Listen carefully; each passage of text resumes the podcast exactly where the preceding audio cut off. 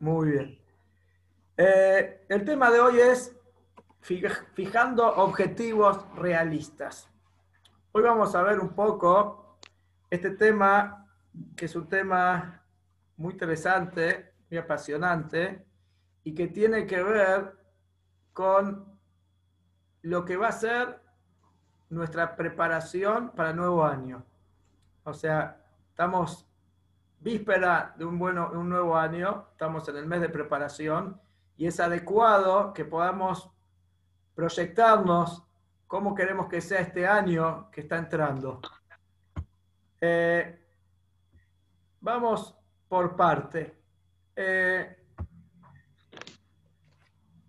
hace unos años, una investigación del año 2014, fue un descubrimiento de la Universidad de Pensilvania, hicieron un, un estudio que duró ocho años, ese estudio, que querían ver la importancia, analizar la importancia de los comienzos. Son los comienzos de un nuevo año, los comienzos de un nuevo mes, de una nueva semana, o cuando uno cumple años, que empieza una nueva etapa en su vida. Entonces, ellos buscaron algo interesante. Cada año, el primero de enero, las búsquedas de la palabra dieta en Google subió a un 80%. Así se repitió esto durante los ocho años de investigación que hicieron. O sea, a comienzo de un nuevo año se iba a un 80%, aumentaba la búsqueda de gente buscando en Google dieta, cómo hacer dieta. Lo mismo también se sumaba cuando, eh, pero no tanto, pero también cuando empezaba un nuevo mes, o al comienzo de una semana también, aparece en la búsqueda, la gente busca, por ejemplo, este tema que ellos tomaron como referencia, dieta. O sea, ¿cuál es el, el punto?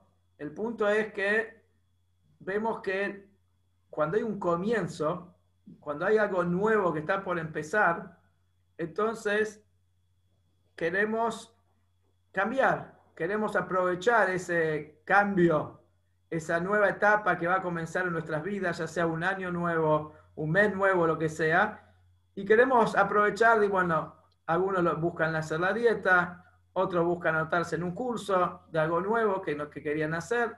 Hay diferentes, digamos, eh, cosas que nos pasan. Vamos a ver que en esto de los comienzos hay buenas noticias y no tanto. O sea, vamos a empezar por las buenas, aunque normalmente siempre se empieza por las malas y después por las buenas, pero vamos a empezar por las buenas. Las buenas son que en cada comienzo de un nuevo ciclo se, despiertan dos cosas. Tenemos una inspiración especial, vemos con esperanza y optimismo lo que viene. O sea, tenemos como una visión positiva de lo que nos espera para el nuevo año. Estamos convencidos que este año nuevo va a ser diferente. Eso es seguro. Nadie, no nos podemos imaginar un año más en pandemia. Lo ley, Shalom. No nos podemos imaginar otro año más eh, en cuarentena. O sea, tenemos esperanza. Pienso un nuevo año.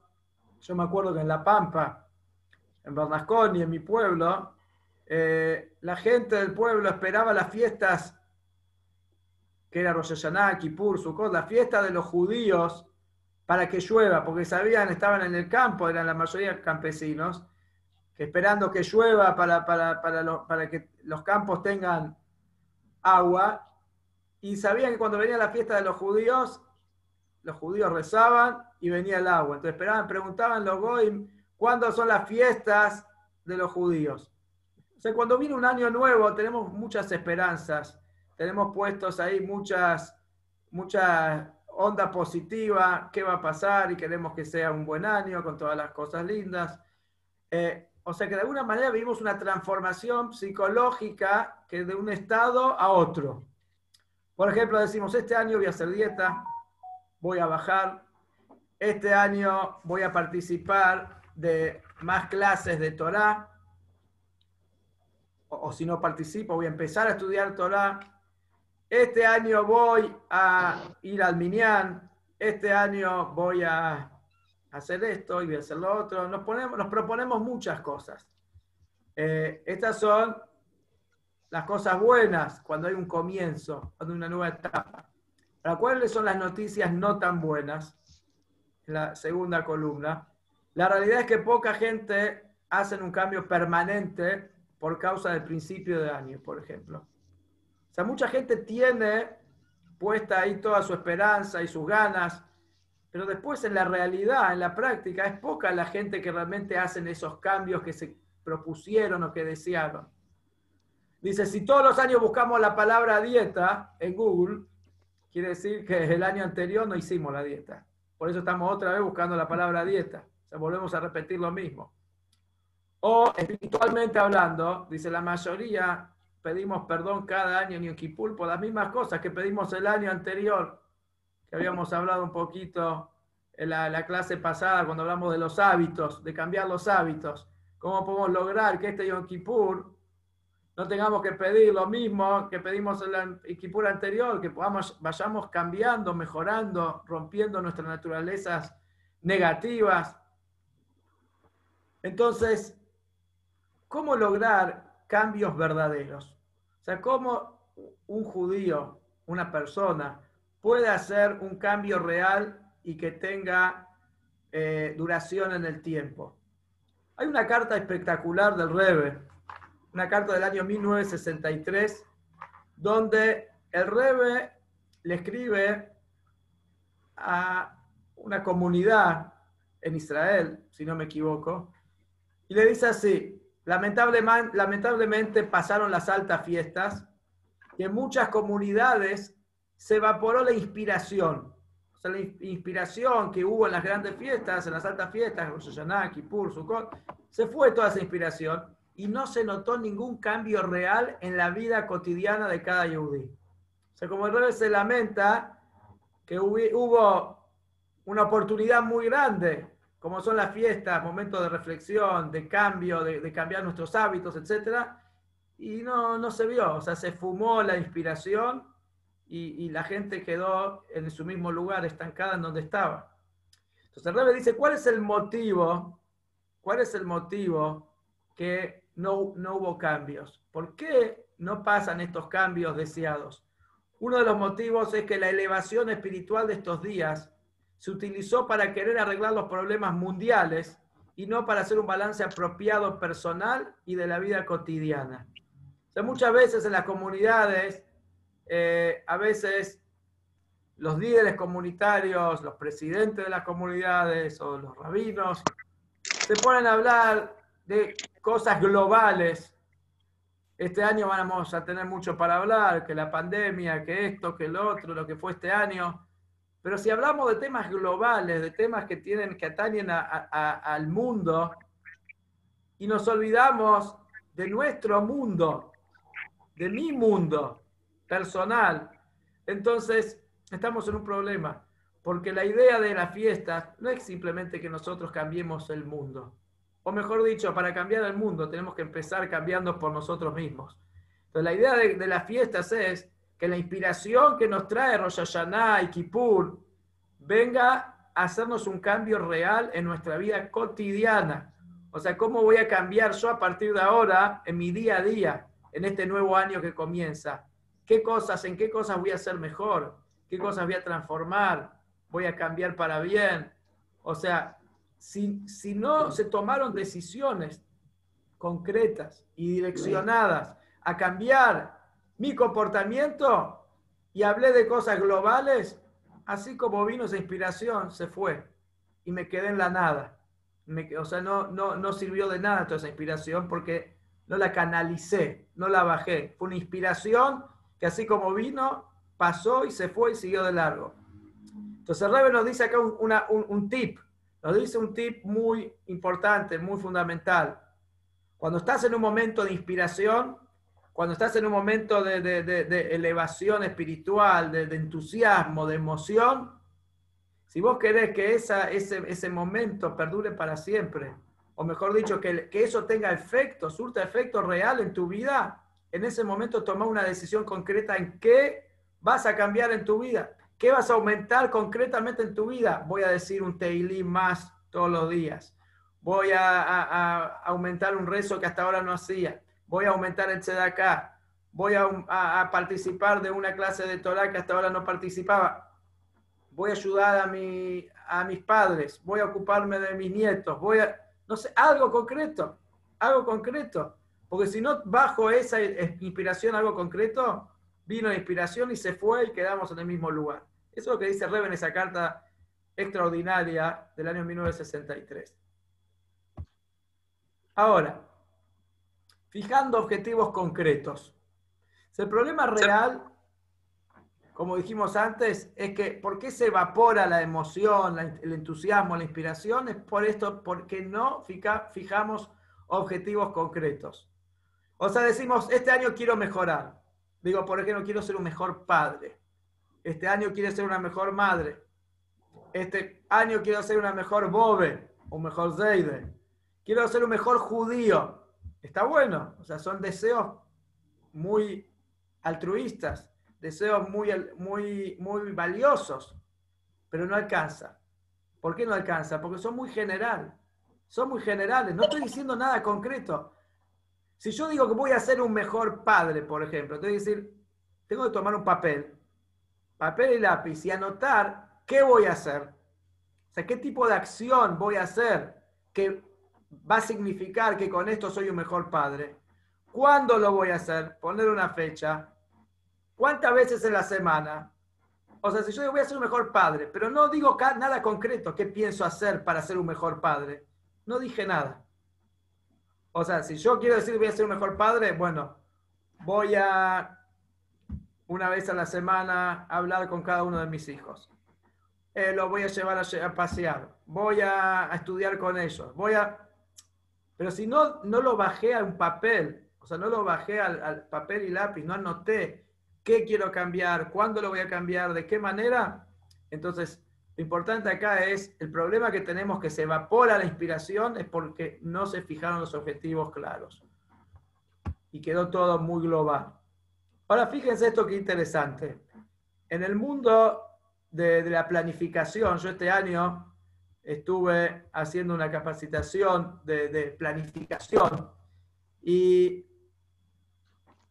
dice algo muy aprendí algo muy interesante. Acá vemos la palabra smart, Smart en, en, eh, eh, en, inglés quiere decir inteligente, pero en el mundo de la planificación, SMART son las iniciales de estas palabras que vemos acá en inglés, pero nosotros vamos a decir en, en castellano, pues así lo entendemos mejor. Son estas iniciales. Cuando uno va a fijar un objetivo, primero tiene que ser, la S es de específico. Tiene que ser específico. ¿Qué es lo que voy a hacer? ¿Qué cosa? Después tiene que ser la M medible. Medible, o sea, ¿cuánto? ¿Cuánto? ¿Cuánto tiempo voy a dedicar a eso? ¿O qué cantidad de dinero quiero donar? Si una persona dice, este año voy a hacer acá, o voy a hacer mucha acá, no dije nada. Tenía que decir, ¿cuánto? ¿Cuánto te propones este año a dar, por ejemplo? Este año quiero estudiar mucha Torah. No es nada, no estás diciendo nada. ¿Cuánto? ¿Cuántas hojas de Talmud querés lograr estudiar este año? ¿Cuántos Hasidut, cuántos Mamarim, cuántos discursos hasídicos querés aprender por mes o por semana? O sea, poder, tenés que poder definir cuánto. Después, cómo. O sea, cómo lo voy a alcanzar. El, objetivo que tiene que ser alcanzable. Si yo me propongo que quiero estudiar todo el jazz, todo el Talmud este año, y soy un poco irreal, porque estudiando una hoja por día, el jazz se termina en siete años, estudiando una hoja por día. Imagínense que si yo digo, este año voy a estudiar todo el jazz, eh, sí, fijé una meta y dije cuánto, pero no es alcanzable. No soy realista. O sea, no es alcanzable. Como de, o la R, ¿con qué? O sea, realista, ¿con qué? ¿Cómo pienso hacer eso? ¿De dónde tengo tiempo para sentarme y estudiar hojas y hojas de Talmud? ¿Tengo que estar todo el día estudiando sin parar? No puedo. Entonces, el, el objetivo que me fijo también tiene que ser alcanzable. Tengo que ver con qué. Yo quiero este año construir una micve, por ejemplo. Este año quiero abrir un centro de, no sé, rehabilitación para gente con adicciones. Muy bien, ¿con qué lo vas a hacer? O sea, ¿quién es tu gente? ¿Con qué fondos? O sea, tenés que tener claridad. Y la otra es cuándo. Poner una fecha. Porque los objetivos que no se le ponen una fecha, entonces nunca se alcanzan. Porque no hay una fecha de vencimiento o una fecha de comienzo, ni cuándo comienza, ni cuándo termina. Esto pasa muchas veces. Eh, rabino va, va a un donante, le pide una donación porque quiere construir un templo, quiere construir un Beit Chabad. El donante le dice, ok, ¿de qué se trata la obra? ¿Cómo va a ser el edificio? ¿Cuántos metros cuadrados va a tener el edificio? Eh, ¿Cómo, digamos, de qué manera pensás llegar a cubrir los fondos para conseguir eso? o sea, si no tenés claro la, la meta con todos estos pasos, entonces es difícil, estás soñando, estás en el aire, no tenés nada concreto. Entonces, cuando llegan las fiestas, llega Rosh Hashanah, nos preguntamos en qué concentrarnos. Tenemos muchas cosas para cambiar y mejorar. Cada uno que se conoce a sí mismo sabe que eh, no tenemos una sola cosa para mejorar, tenemos muchas cosas que, tendríamos que mejorar y cambiar. Entonces, ¿en qué voy a cambiar este año? ¿Cuál tendría que ser mi objetivo este año? Hay una costumbre que todos los años, antes de Rosh Hashanah, víspera de Rosh Hashanah, tomar un compromiso nuevo, ya sea en Torah, ya sea en Tefilá, o acá, pero la idea es, el Rebe siempre lo mencionaba, que es importante antes de Rosh Hashanah asumir un compromiso nuevo para empezar el nuevo año. Para empezar el año con una vitalidad renovada, con una energía renovada, empezar con algo nuevo. O sea, es un año más, este año tengo que crecer. No puedo estar igual que el año que pasó. ¿En qué voy a crecer este año? ¿En qué voy a, mejorar? No importa eh, la cantidad, una sola cosa pero una sola cosa que seguro me voy a, concentrar en eso, que, esa decisión que tomé, y voy a poner toda mi energía para que realmente la pueda llevar a cabo. O sea, me voy a concentrar en esa pequeña cosa que elija. Vamos a ver ahora este tema tan interesante de, de los objetivos y la importancia de fijar objetivos y cómo lograr que el entusiasmo realmente no quede en el aire y pueda, digamos, afectar nuestra vida y transformar nuestra vida para bien, vamos a ver en la perashá de, esta semana, ahora, Kitetse, el primer pasuk, o los primeros psukim, y un análisis muy interesante que tres letras, yo puse tres palabras, son eh, tres letras en hibrid, que pueden salvar vidas literalmente, nuestras vidas. Dice así la perashá. Cuando salgas a la guerra en contra de tus adversarios y lo entregue Dios en tu mano y captures un cautivo y veas entre los cautivos una mujer bonita y la deseares, la podrás tomar para ti por esposa, dice la Torah. Pero la traerás a tu hogar, rasurará su cabeza y dejará crecer sus uñas, se quitará el ropaje de, de, cautiva y permaneceré en, su, en tu casa y llorará a su padre y a su madre por un mes. En Ibrit dice ahí eh, un mes, y era mí. Después de esto podrás desposarla y será para ti por esposa. Esto es un tema muy interesante, el tema de lo que se llama Isha y Afat Toar. La Torah habla de cuando el pueblo de Israel salía a la guerra. Entonces, podía pasar que los soldados estaban ahí mucho tiempo eh, fuera de su casa, en la guerra, y tenían, habían tomado cautivos. Dentro de los cautivos había muchas mujeres cautivas de la guerra que ellos estaban llevando a cabo. Y podía pasar que un soldado le gustaba una de las eh, cautivas. Entonces, la Torah dice, el Rashi explica, que la Torah está hablando acá, eh, está hablando del Yetzer del instinto del mal. Como la Torah sabe el instinto de la persona, entonces sabe que está en un momento muy difícil. Entonces la Torah dice, ningún problema. ¿Querés casar? ¿Querés una de esas? ¿Te gustó una de esas mujeres que están ahí? Te tenés que casar. Te tenés que casar con ella y hacer todo el proceso que dice acá. Y después vas a poder estar con ella. Todo lo que acá la Torah le hace hacer al, soldado que quería casarse con una mujer cautiva de la guerra, era en realidad para sacarle la motivación. Después de que él hacía todo eso, lo más probable era que ya se, se había olvidado del tema y ya no quería casarse con ella. Pero la palabra ahí que usa la Torá, cuando dice cuánto tiempo tenía que estar la mujer antes que él se pueda casar con la cautiva, tenía que estar la mujer cautiva un mes, un mes en su casa. Durante ese mes era como un mes de luto donde ella lloraba a, sus padres, a su familia, y después recién se podía casar. La palabra que usa es Yerach y Amim. Es una palabra rara. Normalmente, vamos a ver después, en hebreo eh, mes se dice Jodesh. Jodesh se dice. Rosh Jodesh, el comienzo de un nuevo mes. Jodesh es mes, pero acá no usa la palabra mes.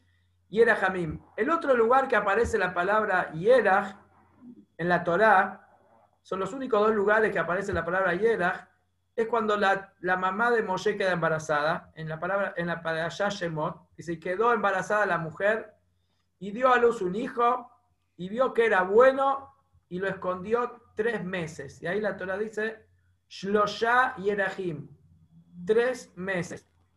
Vemos nuevamente, se repite la palabra Yerah. O sea, y uno se pregunta, ¿por qué no dice Shlosha Hodashim? Como normalmente se usa la palabra en todos los lugares.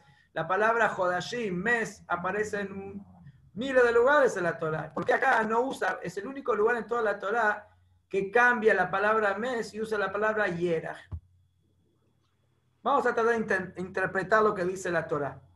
Hay dos formas de decir mes, como dijimos recién en hebreo, Jodesh o Yerah. La palabra Yerah, ¿de dónde sale la palabra Yerah? Viene de la palabra Yareach. Yareach en hebreo quiere decir luna.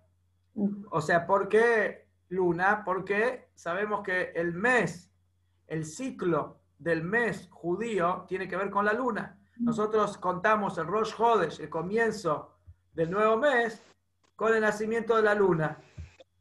O sea, y por eso sabemos cuando el 15 del mes, por ejemplo, es cuando la luna está llena, el, momento que la luna se ve completa es justo el 15, la mitad del mes. O sea, la luna va creciendo hasta el 15 y después va decreciendo.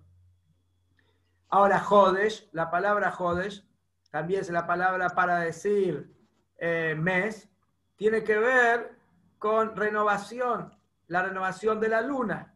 O sea, nosotros en, eh, en, el, en el mes se está renovando la luna y empieza un nuevo mes. Entonces, por eso Yareas tiene que ver con luna, la palabra Jodesh tiene que ver con la renovación que hay en cada mes de la luna.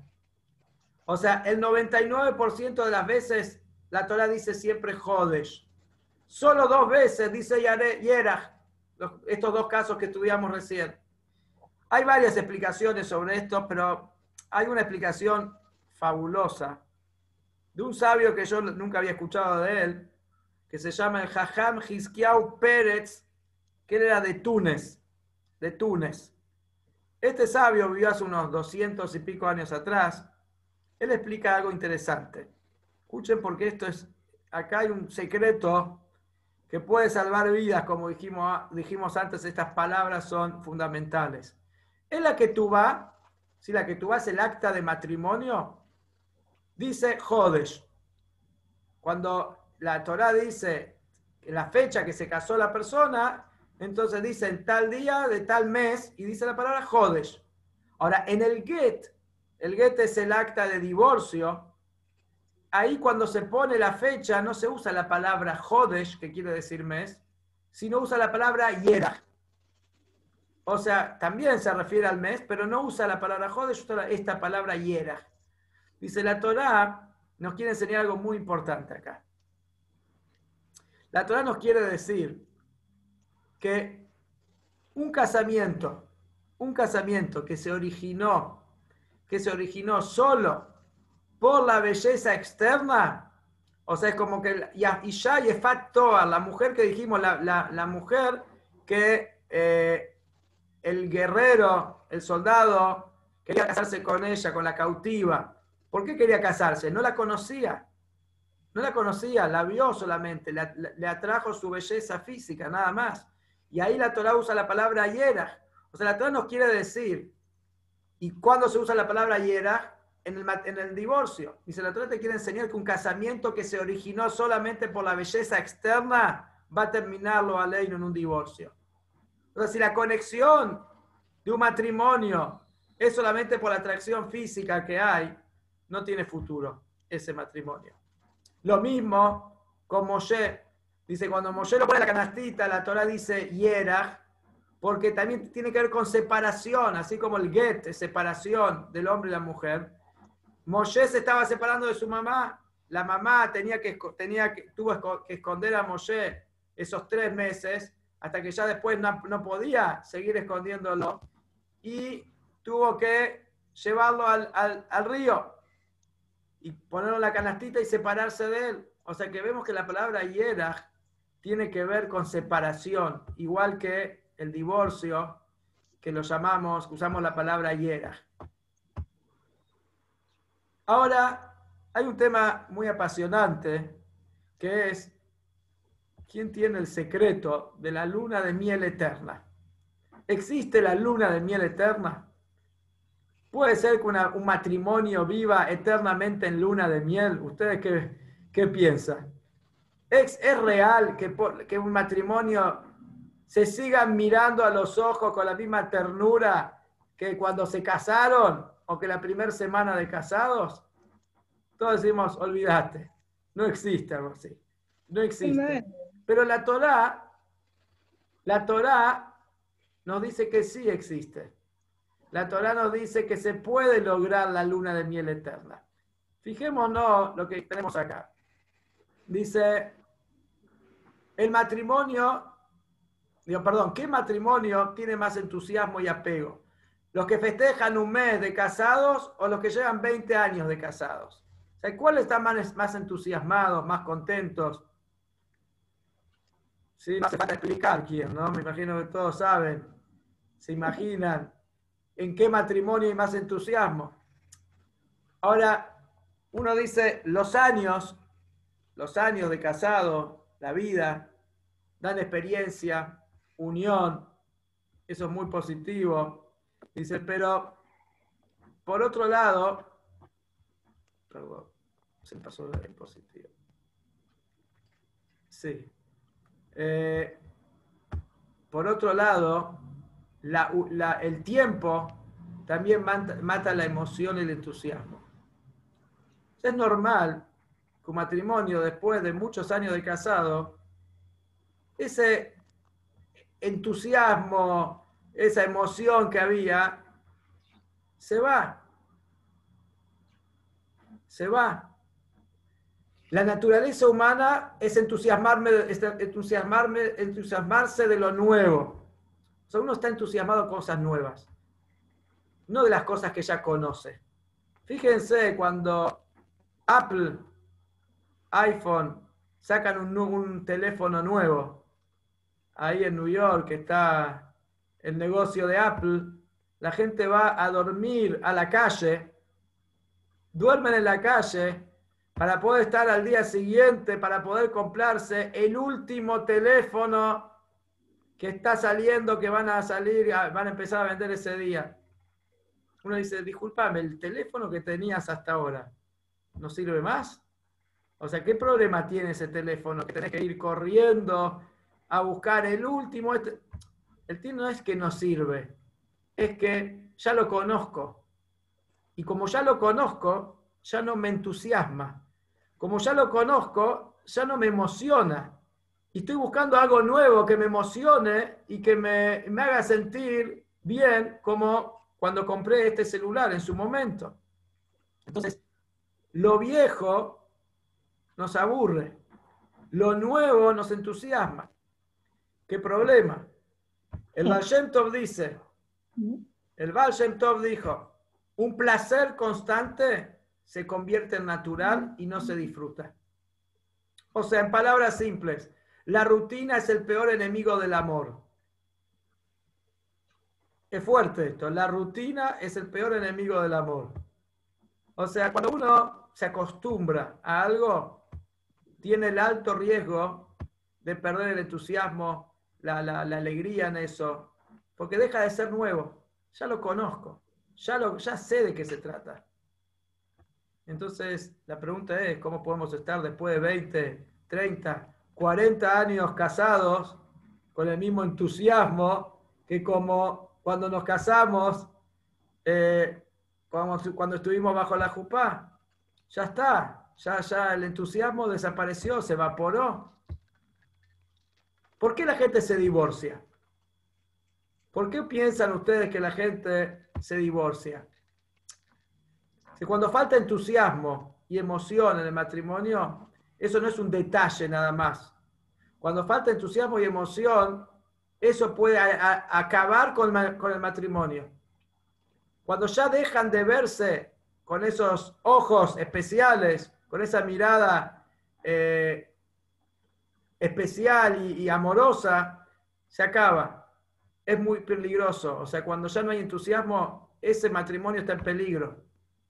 El Sefer Ajinuj, uno de los tantos libros de la Torah profundos, dice algo muy fuerte. Dice, de tanto que están permanentemente cerca, van a desviar los ojos hacia otros cuerpos.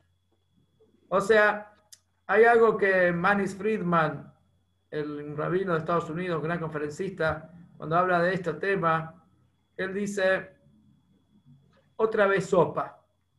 A uno mm. le puede encantar la sopa, sopa de, no sé, de Kneidalach. Le encanta, le encanta, es, fanático de la sopa de Kneidalach. Ok, te voy a dar de tomar sopa de Kneidalach hoy al mediodía, hoy a la noche para la cena, mañana al mediodía, otra vez a la noche. Una semana no vas, no creo que alguien aguante una semana sin parar comiendo sopa de Kneidalach. Vaya un momento, basta, cambiaba el menú o el que le gusta, no sé, cualquier otra comida.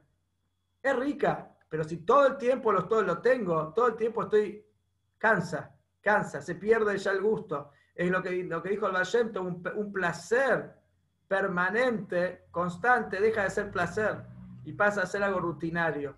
Entonces muchas veces lo que pasa en los matrimonios es que se acostumbran y se cansan uno del otro, ya no son novedad, y lamentablemente ahí se empieza a mirar para otro lado.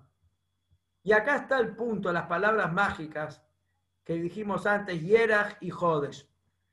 Este es el desafío. En la que tú vas dice Jodesh.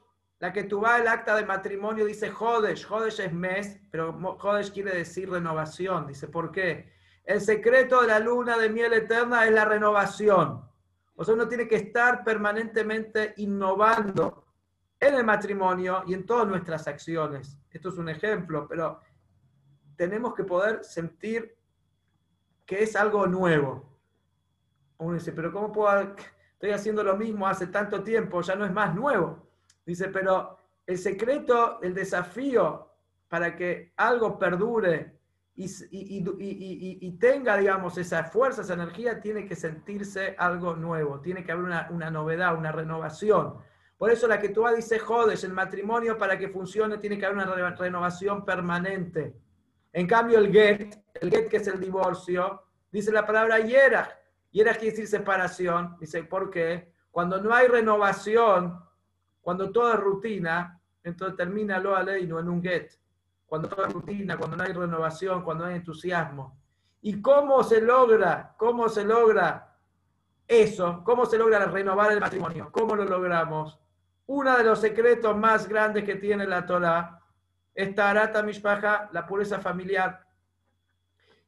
El tema de pureza familiar, Tarata Mishpacha, la mikve, tiene esa fuerza de renovar permanentemente cada mes la relación del, matrimonio. Logra que no sea algo aburrido, algo, bueno, ya, ya, ya estoy cansado. No, no. Tiene esa energía de renovar, de renovar, de refrescar la relación. Lo mismo no es lo único. Cada cosa que uno trata de hacer por el otro, ya sea que la mujer prepara una cena diferente, o que el marido se remanga la camisa y va a lavar los platos y ayuda en la casa. Entonces, las cosas no se toman por sentado. O sea, uno busca de renovar, de, fortalecer ese kesher, esa relación. Fíjense qué interesante lo que dice la Torá. En esta perashá están todas las leyes, o muchas de la gran parte de las leyes del casamiento, del matrimonio, están en la perashá de esta semana. En esta perashá hay 74 mitzvot se aprenden de esta, en esta perashá. 74, que la palabra 74, Ain Dalet, es la palabra, eh, forma la palabra Ed, que es testigo, testimonio. Dice un yudí que cumple con todas las mitzvot, es un testimonio viviente de Hashem, que hay un Dios en el mundo. Miren lo que dice la perashá. Kitetse, ¿sí? la palabra, cuando salgas a la guerra, etc. Entonces hay un pasú que dice, cuando un hombre tome una nueva esposa, Dice que no salga a la guerra. O sea, ese año, cuando uno se casa, ese año él no podía ir a la guerra. Si había una guerra en Israel, él tenía prohibido ir a pelear a la guerra cuando estaba en el año de casamiento. Si no, dice la traba, estará libre para su casa un año. O sea, tiene que estar libre, tiene que estar en su casa, no tiene que ir a pelear. ¿Y qué tiene que hacer? ¿De qué se tiene que ocupar cuando está en la casa? Y alegrará a su esposa. Así dice la Torah. ¿De qué se tiene que ocupar? De alegrar a la esposa. ¿Qué dice Targum Yonatán, uno de los grandes Tanaim, de los grandes eh, eh, sabios judíos? ¿Cómo traduce el, esta, esto que dice la Torah y alegrará a su esposa? Se alegrará junto a su esposa. Así lo traduce él. O sea, ¿qué es lo que tiene que hacer el marido durante el año, primer año de casado? Estar junto a su esposa y estar los dos contentos y juntos disfrutar el matrimonio. Viene Rashi Rashi vino muchos años después. No es contemporáneo del de, Targum Yonatán, es Yonatán Benuziel, se llamaba. Rashi vino mucho después. Y él dice, la traducción de, de Yonatán Benuziel está equivocada. No, es, no, se, no se traduce, se alegrará junto a su esposa. Rashi dice, la traducción correcta es, es alegrará a su esposa.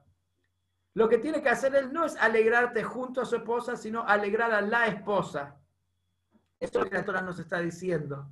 ¿Y cuál es, el, digamos, el, secreto acá milenario que nos está enseñando Rashi para tener una, una luna de miel eterna, para que el matrimonio sea realmente como el primer día? Dice, el secreto es que la persona tiene que estar dispuesto a ser feliz al otro. Y no siempre uno es feliz junto a ella, porque hay muchas cosas tal vez que la esposa le gusta hacer y el marido no le gusta hacer, le aburre. Ir de shopping, un ejemplo. La mujer quiere, ¿qué vamos a hacer hoy? Vamos de shopping. Y la verdad es que el marido tal vez le aburre. No, no, le gustan hacer otras cosas, prefiere ir a ver un partido de fútbol. Pero, pero eso le hace feliz a ella. Bueno, voy a ir con ella, la voy a acompañar. Yo no estoy feliz haciendo shopping o haciendo esta actividad. Pero si ella está contenta con eso, entonces para mí eso es lo, principal. O sea, no siempre compartimos los mismos gustos, pero lo que uno tiene que hacer es realmente tomar a la esposa como centro de su vida. Espero que Hani no esté escuchando esta, esta charla porque me va a salir muy caro, pero eh, ese es el, secreto. Tu esposa tiene que ser el centro de tu vida. No te alegrarás junto a tu esposa, sino vas a alegrar a tu esposa. Tenés que ver cómo, qué hacer, qué cosas le traen alegría. Si sabes que, que, vas a llegar más temprano a tu casa del trabajo y la vas a ayudar con las tareas de la casa, ¿eso lo pone feliz? Hacelo. Si a lavar los platos, ayudarla en la casa le pone hacelo. Llevarla a pasear o a cenar. O Fíjate qué es lo que le hace feliz a ella y hace eso que le hace feliz. Entonces ahí tenés un tip fundamental, fundamental para mantener el fuego encendido, el fuego, el entusiasmo del matrimonio. Y ahora tenemos que volver a nuestro tema, que tiene que ver todo esto que vimos, que nos fuimos por las ramas, parecería que nos fuimos por las ramas con el tema del matrimonio eh, y, cómo mantener una, relación eh, eterna, una luna de miel eterna, ¿qué tiene que ver con Rosh Hashanah y con los objetivos que nos proponemos para Rosh Hashanah? Primero, como decíamos antes, ¿qué se espera de mí antes de empezar este nuevo año? Lo que se espera de mí es que me renueve, renovarse. ¿Qué significa renovarse? Así como en el matrimonio tengo que renovar, tengo que hacer cosas novedosas para refrescar el matrimonio. Tengo que hacer un regalo, tengo que hacer lo mismo con Hashem, con Dios. Tengo que pensar qué regalo le voy a dar a Dios este año. ¿Cuál va a ser mi regalo?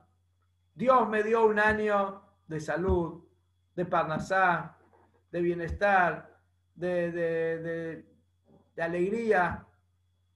Algunos más, otros menos, pero estamos vivos. Podemos decir Sheheyano, Bekimano, Vigiano, vamos a decir si Dios quiere, cuando lleguen las fiestas, agradecer a Dios que nos dio la vida y nos dio nos permitió llegar a un nuevo año.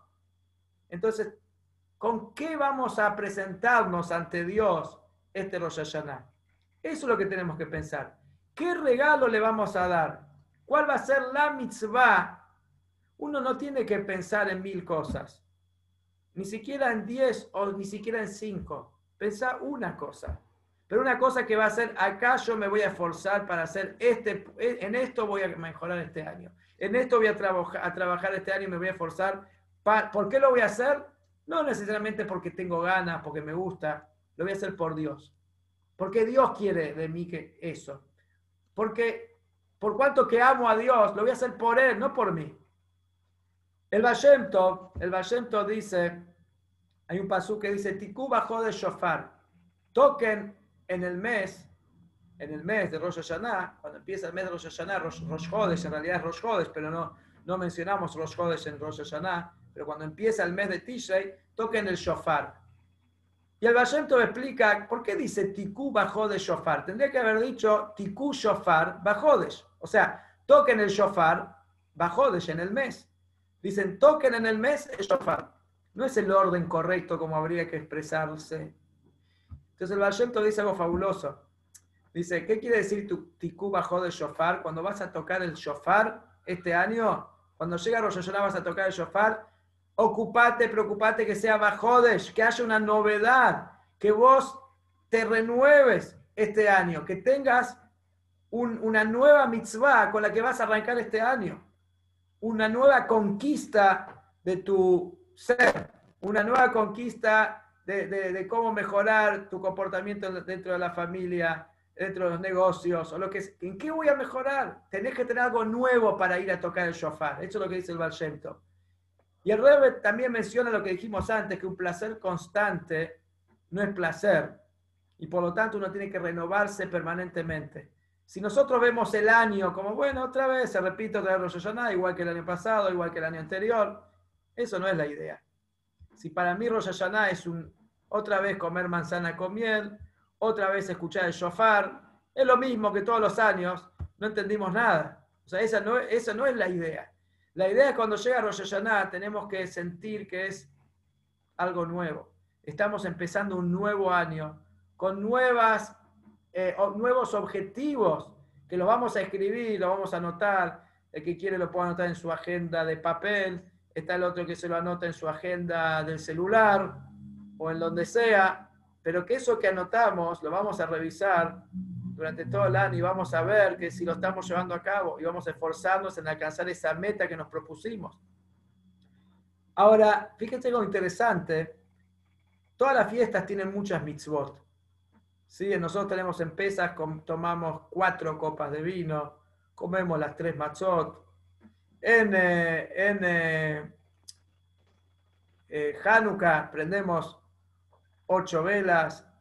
En eh, Purim tenemos las cuatro, cuatro mitzvot, si escuchar el, la Megilá, tenemos Matanote Bionim, eh, los regalos a, los, a, los, pobres, todo, todo, lo que se hace, son varias mitzvot, no hay una sola. En, Sukkot tenemos Arba Minim, tenemos el Etrog, el Ulav, la Arabá, el Adas, pero en Rosh Hashanah tenemos una sola mitzvah. No hay más mitzvot de Rosh Hashanah. Manzana con miel es una costumbre, pero la única mitzvah que hay en Rosh Hashanah es el shofar.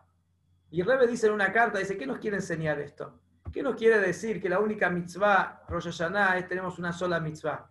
para enseñarnos que para empezar el año no necesitas muchas mitzvot. No tenés que comprometerte a hacer un montón de cosas. Una mitzvah. Tomá la decisión de hacer una mitzvah que hasta ahora no hacías. Una mitzvah que hasta ahora, si no decías el Shema Israel todos los días, bueno, proponete que este año vas a decir Shema Israel a la mañana y Shema Israel a la noche antes de dormir. Si no encendías las velas de Shabbat, empezá a encender las velas de Shabbat. ¿Tenés alguna habitación en tu casa que no tiene mezuzá? Fíjate de poner mezuzá. Si no pones tefilín, empezá a poner tefilín. Fíjate qué mitzvah que hasta ahora no haces, con esa mitzvah vas a arrancar el año. Esa va a ser tu mitzvah para empezar un año renovado, con fuerza, con energía. Y para finalizar, algo interesante, dice que el Cohen Gadol, el sumo sacerdote para Yom Kippur, él iba al, eh, entraba al Kodesh Kodashim y se tenía que sacar al santo, al santo santuorum, al lugar más sagrado donde estaban las lujot. Se tenía que sacar las ropas de oro. Él tenía unas prendas que eran todas con hilos de oro y toda, toda la ropa especial que tenía y entraba con unas ropas blancas nada más. Porque el blanco es pureza, él estaba en el lugar, el día más sagrado del año, en el lugar más sagrado del año. Entonces él tenía que entrar con ropas blancas. Esas ropas blancas que usaba en Yom Kippur, cuando terminaba Yom Kippur, dice que las ponía en la gnizá. O sea que si las ponía en la gnizá, eh, no se usaban más. Esas ropas no se usaban más y para el año siguiente tenía que mandar a hacer ropas nuevas. Y uno puede preguntar, como se dice en Sefaradí, haram, haram, qué lástima por la ropa, se lo hubiera guardado para el otro año, ¿por qué la tira? O sea, ¿por qué la manda a la gnizá? Hubiera guardado esa ropa para los próximos años y lo usó una sola vez. Un día la usó, ya no sirve más. Dice, ¿para qué es así? Dice, para enseñarte, para enseñarte que uno tiene que cambiar las ropas. ¿Qué dice cambiar las ropas? La ropa que usé el año pasado no me tiene que servir ya para este año. Este año crecí, tengo que cambiar la ropa, tengo que cambiar mis hábitos, tengo que cambiar mi forma de comportarme, de hablar, de, mi compromiso con la Torah, con las mitzvot. Tengo que cambiar, hay que crecer. Entonces, ese es el punto que aprendemos en la charla de hoy, la importancia de poder fijarnos, primero y principal, fijarnos los objetivos, que nos podamos fijar objetivos claros, mesurables, ponerle fecha y no entrar y no llegar a Rosh con las manos vacías. O sea, porque si llegamos a Rosh con las manos vacías, no vamos a poder apreciar y, y sentir la renovación del nuevo año. Para sentir la renovación hay que renovarse y renovarse es comprometerse con algo nuevo. ¿Qué voy a cambiar este año? ¿Cómo voy a mejorar? ¿Qué shiur de Torah voy a aumentar? ¿Qué acá voy a aumentar? ¿En qué quiero mejorar?